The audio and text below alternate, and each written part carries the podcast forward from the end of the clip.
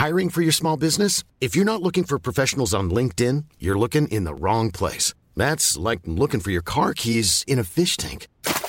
LinkedIn helps you hire professionals you can't find anywhere else, even those who aren't actively searching for a new job but might be open to the perfect role. In a given month, over 70% of LinkedIn users don't even visit other leading job sites. So start looking in the right place. With LinkedIn, you can hire professionals like a professional. Post your free job on linkedin.com slash people today.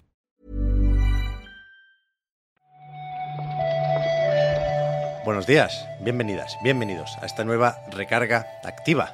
Hoy toca la del jueves 1 de septiembre y la verdad es que no tengo nada pensado, Marta, para la introducción. ¿Qué podemos decir así un poco gracioso?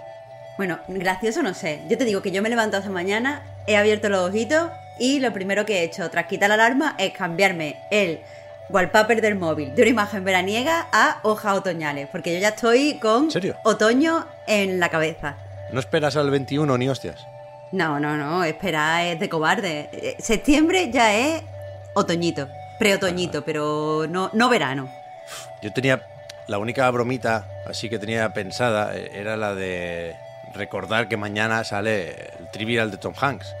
Pero no, pero no quiero quemar esa carta, porque mi intención es hacer bromas sobre este juego durante meses y meses y meses. Entonces, tiempo habrá para, para hablar de Hanks 101 Trivia. De momento, tenemos que hablar de las noticias de hoy.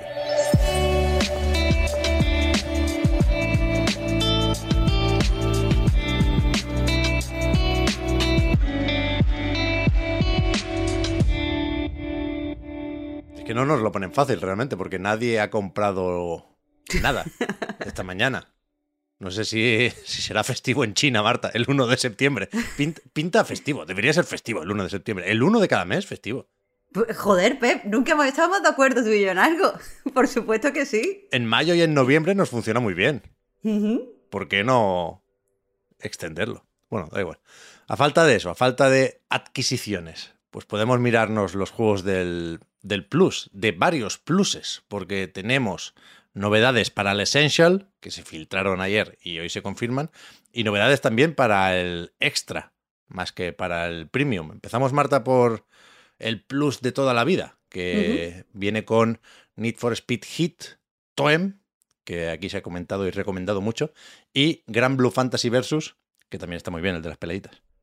La verdad es que sin ser títulos como hiper espectaculares de los que conoce todo el público generalista y tal, sí que te digo que me parece bastante sólido. Eh, yo he recomendado Toem precisamente porque me parece un juego eh, que va como un tito, ¿eh? Esto está muy bien. Y lo juegas en un mes, es mucho menos. Y si además, como decía, tienes el PlayStation Plus Extra, pues te entra también este mes el Chicory, que se puede llegar a relacionar con el Toem, quizás es así de buen rollero. Bueno, y eh, como que Toem es en blanco y negro, Chicory es en blanco y negro a no sé qué tú pintes, está, usan como líneas gordas, yo lo veo, ¿eh? Esto es Cerebro Galaxia. Es un buen tándem. Y después, tampoco vamos a leerlos todos, ¿eh? como de costumbre en el blog de PlayStation, también en anightgames.com está la lista completa, pero llama la atención el Deathloop para PlayStation 5, que llega al servicio de suscripción de Sony antes que al Game Pass por aquellos acuerdos de exclusividad previos a la compra de Bethesda, pero no, no deja de ser algo más o menos curioso. Y no sé, Alex Kidd, Scott Pilgrim, ¿alguno más que destacar por aquí o qué? Hombre, el Spiritfarer fue en mi Goti hace un par de años. Es verdad, ¿verdad? que ya lo han dado en. O sea, han salido varias ediciones, ha estado con muchas eh, pues rebajas y tal, pero quieras que no, eh, a mí me sigue pareciendo un buen juego. Sí, sí, lleva un tiempo en Game Pass y ahora ayer vi que salía en los de... Se marchan pronto, ¿no? Se va de, de- de un servicio al otro. Y después en, en el PlayStation Plus Premium, de los clásicos, sí que tiene alguna cosita, ¿eh? Esta vez, Siphon Filter 2, The Sly Collection, Toy Story 3. Ujú. Bueno, poco a poco. Bueno, sí que podemos decir, y, y lo terminamos así en positivo, porque es verdad que me gusta la, la variedad que le están dando a los cataloguillos. O sea, hay juegos para todo el mundo, que tú sabes que eh, no siempre pasa, Pep. Es verdad, es verdad. Tenemos un retrasito, ¿eh? No hay compras, pero más habitual, por supuesto, es lo de los juegos que cambian la fecha de lanzamiento prevista. En este caso, Bomb Rush Cyberpunk se va a verano de 2023. Este, eh, en, oficial, oficialmente, sería como la primera vez que se retrasa. Sin embargo, sí que es verdad que eh, durante el anuncio parecía que estaban pensando sacarlo en 2021. Eh, no salió, evidentemente. El juego se esperaba para finales de este año y al final, pues como dicen a través de Twitter, llegará en verano del 2023. Y bueno, pues los motivos, eh, pues lo, de siempre, el querer hacer el juego mejor, el, hacerlo de una forma que estén contentos ellos y estén contentos los jugadores, en resumen, que necesitan más tiempo. yo no recordaba que se había anunciado en verano de 2020. Lo, hacía más reciente. Joder, le ha, dado tiempo a Sega de sacar un Jet Set Radio, si se llegan a espabilar, pero no, no han estado aquí lo bastante atentos. A ver qué sale, ¿eh? A mí eh, no me, no me produce mucha simpatía este juego porque nos recuerda lo delgada que es la línea entre el homenaje y el aprovechamiento un poco, pero, pero bueno, se, se, probará, claro. Seguro que acaba en un servicio de suscripción incluso de lanzamiento, mira lo que te digo. Mm, probablemente. Otro retraso, aunque este es positivo, porque hace referencia a un cierre o a un desmantelamiento, dicen ellos.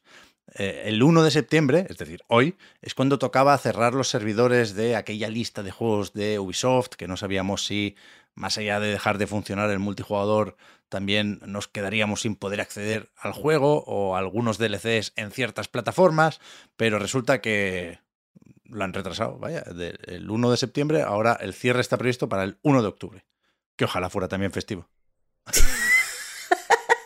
Te has quedado ahí, ¿eh? Estás viviendo la idea rent free en tu cabeza. Me parece muy buena idea, Marta, debo decirte.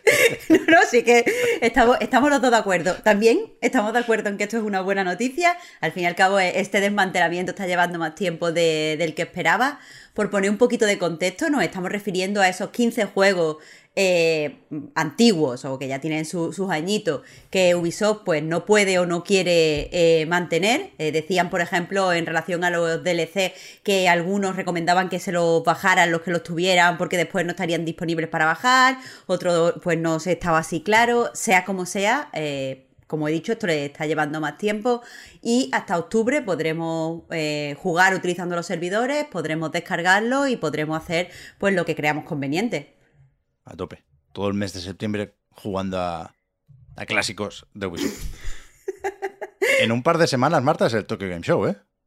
Ya, ya, ya, ya, como pasa el tiempo de, rápido. Hace nada me suena que vimos el, el póster, que por cierto está guapísimo. Sí, sí, mola mucho. Y dos semanas clavadas, ¿eh? Porque esto empieza el 15 y se van confirmando asistencias y presentaciones, también alguna ausencia, pero de momento, y a falta de hacer un calendario en condiciones que es más o menos difícil siempre, ¿eh? con el Tokyo Game Show, por la diferencia horaria, claro, pero también porque es muy difícil saber con antelación cómo de importante será lo que se anuncia ahí. Recordemos que es un evento abierto al público y que la comunicación de las compañías puede ir por cualquier lado y es moderadamente distinta en Japón, ya lo sabemos. Pero, eh, por ejemplo, ha confirmado Xbox que tendrá una presentación el mismo día 15 en la página oficial del Tokyo Game Show ya podemos ver eh, pues todas las compañías que van a hacer algún tipo de presentación, además de esta de, Xbox. Sabemos que, bueno, sabemos, esperábamos y se ha confirmado, eh, Square Enix va a tener su, propio directo, donde pues se prevé que veremos un poco más del Harvestella, que veremos un poco más del Forspoken, que veremos eh, algo más del Final Fantasy VII Reunion, pero, pero se ha confirmado que Final Fantasy XVI no estará presente. Ya, yo no tengo claro si esto significa que no se podrá probar, que los asistentes no, sabrán cómo es el juego previsto para verano de 2023. Recordemos, yo creo que eso cabía esperarlo, pero yo entiendo que un tráiler sí pueden sacar. Bueno, ya veremos porque tienen muchas, muchas cosas para la segunda mitad del año Square Enix. ¿eh? Lo que decías, Marta, el Reunion, pero también el Diofield Chronicles, el Star Ocean 6, el Valkyrie Elysium, todos estos sí estarán por ahí.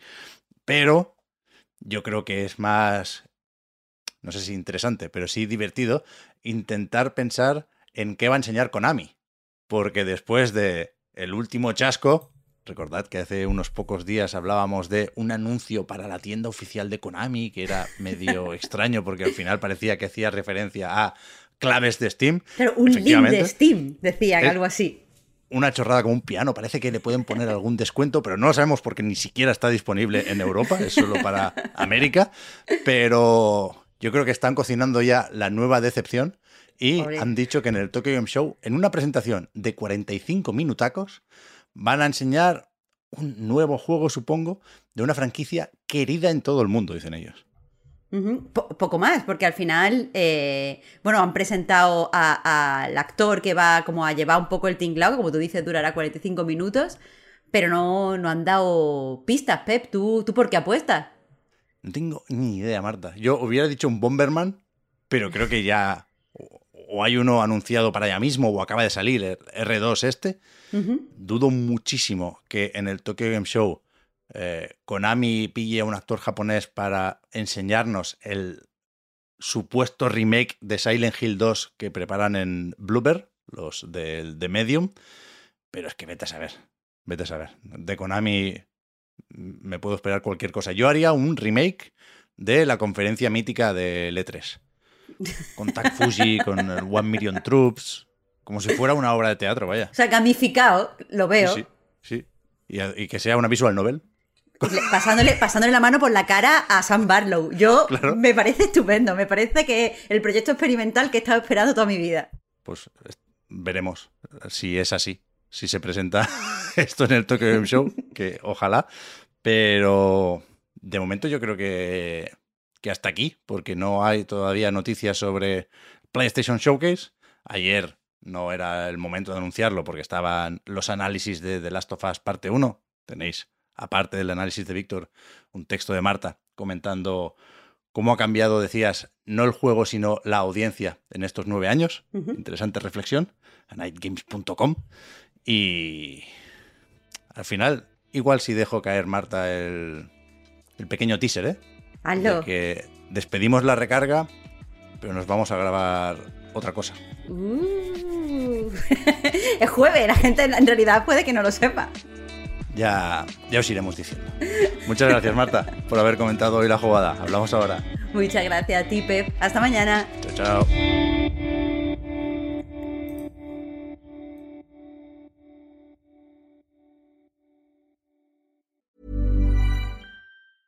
Hey, I'm Ryan Reynolds. Recently, I asked Mint Mobile's legal team if big wireless companies are allowed to raise prices due to inflation. They said yes. And then when I asked if raising prices technically violates those onerous two year contracts, they said, What the f are you talking about, you insane Hollywood ass? F- So to recap, we're cutting the price of Mint Unlimited from $30 a month to just $15 a month. Give it a try at mintmobile.com slash switch. $45 upfront for three months plus taxes and fees. Promo rate for new customers for limited time. Unlimited more than 40 gigabytes per month. Slows. Full terms at mintmobile.com.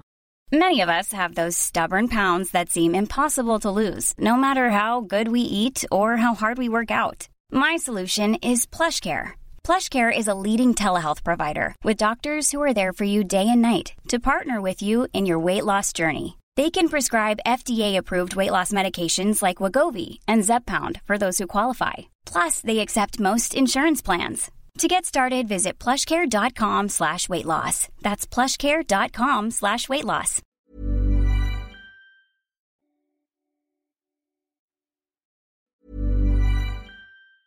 Mom deserves the best, and there's no better place to shop for Mother's Day than Whole Foods Market. They're your destination for unbeatable savings, from premium gifts to show-stopping flowers and irresistible desserts. Start by saving 33% with Prime on all body care and candles. Then get a 15-stem bunch of tulips for just $9.99 each with Prime. Round out Mom's menu with festive rosé, irresistible berry chantilly cake, and more special treats. Come celebrate Mother's Day at Whole Foods Market.